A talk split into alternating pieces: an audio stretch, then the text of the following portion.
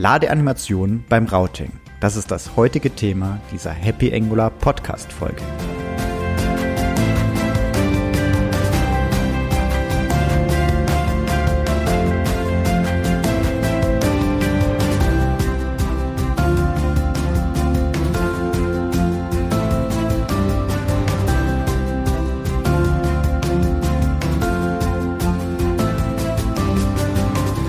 Hallo und herzlich willkommen zu einer weiteren Ausgabe des Happy Angular Podcasts. Mein Name ist Sebastian Dorn und heute dreht sich um die Ladeanimation beim Routing. Viel Spaß dabei. Beim Routing können wir uns, sagen wir mal, auch auf die Events, die der Angular Router schmeißt, uns auch benachrichtigen lassen. Und da können wir auf ähm, die Navigation Start äh, Benachrichtigung, sagen wir mal, warten, uns mit Observers auf Subscriben und wir können dann eine Ladeanimation darstellen, sobald diese startet eben, diese Navigation Start. Und beenden diese Ladeanimation dann wiederum, entweder wenn die, ähm, das Routing beendet wurde, also mit Navigation End, die Navigation abgebrochen wurde, aus welchem Grund auch immer, vielleicht weil der Benutzer gesagt hat, er geht wieder zurück. Dann können wir, äh, müssen es natürlich auch beenden, die Animation. Dafür können wir Navigation Cancel nutzen oder falls ein Fehler aufgetreten ist bei der Navigation. Das kann auch zum Beispiel ähm, dadurch passieren, dass gegebenenfalls nicht genug Rechte vorliegen für die Navigation oder ebenfalls ein anderer Fehler aufgetreten ist. Somit können wir, sagen wir mal, relativ einfach dem Benutzer indikieren, dass ähm, zu einem bestimmten Zeitpunkt die Navigation startet und bei einem anderen Zeitpunkt eben halt beendet ist. Wir sehen das zum Beispiel auf der Angular IO Seite wird ein ganz kleiner Ladebalken ganz oben angezeigt. Der wird einfach nur ganz äh, animiert und er ist eigentlich auch nur sichtbar, wenn man wirklich eine etwas schlechtere Internetverbindung hat. Jetzt typischerweise nicht, wenn man, sagen wir mal, an einem Arbeitsplatz oder zu Hause sitzt, da wird's, sieht man sie eher seltener. Ja, wichtig ist dabei, dass die Ladeanimation ähm, dezent gehalten ist. Die soll jetzt auch nicht ähm, sehr auffallend sein.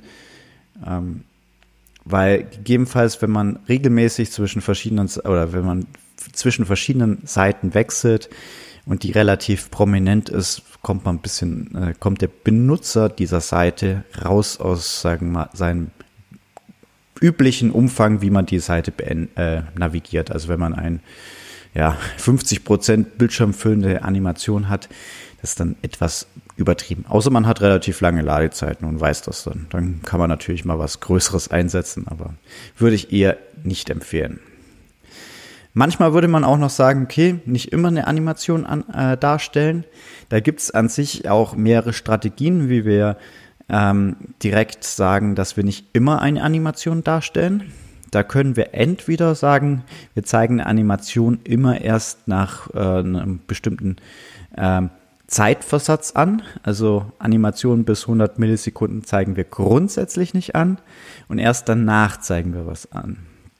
Das kann aber trotzdem sein, dass das relativ äh, ja, flackern könnte, falls wir häufig die Phase haben, dass wir Ladezeiten von 150 Millisekunden haben, dann flackert das immer noch. Deswegen ist es hier auch noch sinnvoll, die Netzwerkgeschwindigkeit, dafür gibt es auch eine Library, äh, mit einbauen, äh, um ebenfalls da ähm, zu schauen, ist der Benutzer gerade mobil unterwegs oder ist er zu Hause. Dann können wir das FML auch noch mit einsteuern. Ähm, gegebenenfalls halt da dann die Delay-Zeit FML anpassen, weil es, äh, ja, da würde ich die eher runtersetzen, wenn der Benutzer eher eine schlechte Verbindung hat, ähm, weil man dann eigentlich auch ab sofort dem Benutzer mitteilen kann, hey, ich navigiere, aber bei dir ist die Internetverbindung etwas schlechter. Genau. Wo binde ich das Ganze ein?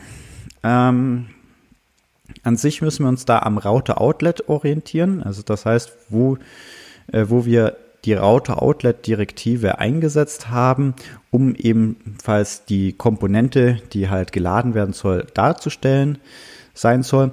Und das ist typischerweise in einem App Component ist zumindest die erste das Router Outlet häufig zu finden oder in einer direkt darunter liegenden Komponente typischerweise. Und auch genau in dieser Komponente, typischerweise die App Component, wäre da die Navigation zu überwachen. Wir könnten das rein theoretisch auch für jede Childroute nochmal eine Ladeanimation hinzufügen. Aber das würde dem Benutzer dann doch etwas zu viel, also zu viel werden. Also mir wäre es zu viel und ich denke auch vielen anderen, wenn wir jetzt jeden Teilbereich wieder laden wollen.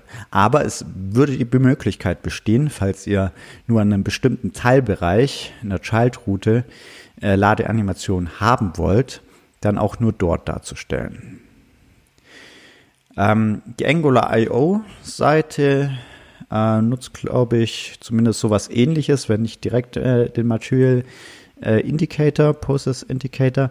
Das kann man direkt verwenden. Ähm, wichtig dabei ist, den kann man die Ladeanimation, um die darzustellen, müsst ihr das Animation-Modul importiert haben. Falls ihr aber nicht die komplette, ja, fancy Animations auch in allen anderen Angular Material Design-Komponenten haben wollt, was typischerweise manchmal der Fall sein könnte, dann empfiehlt sich das vielleicht auch eine kleine eigene zu bauen, weil die ist jetzt an sich nicht so schwer. Wichtig ist halt, dass die nicht so prominent ist. Aber das geht relativ einfach mit äh, CSS Animations, da eine eigene zu bauen. Also ich fasse nochmal zusammen. Eine ähm, Ladeanimation beim Routing können wir einfach durch die Events der vom Angular Router ähm, lösen, indem wir uns äh, die Animation starten bei Navigation Start und diese beenden bei End, Cancel oder Error. Und das Ganze sollte dezent erfolgen und typischerweise in der App Component. So viel dazu zu äh, dem Tipp, wie ich eine Ladeanimation beim Routing hinbekomme. Ich wünsche euch viel Spaß beim Programmieren mit Angular und bis bald, euer Sebastian. Ciao!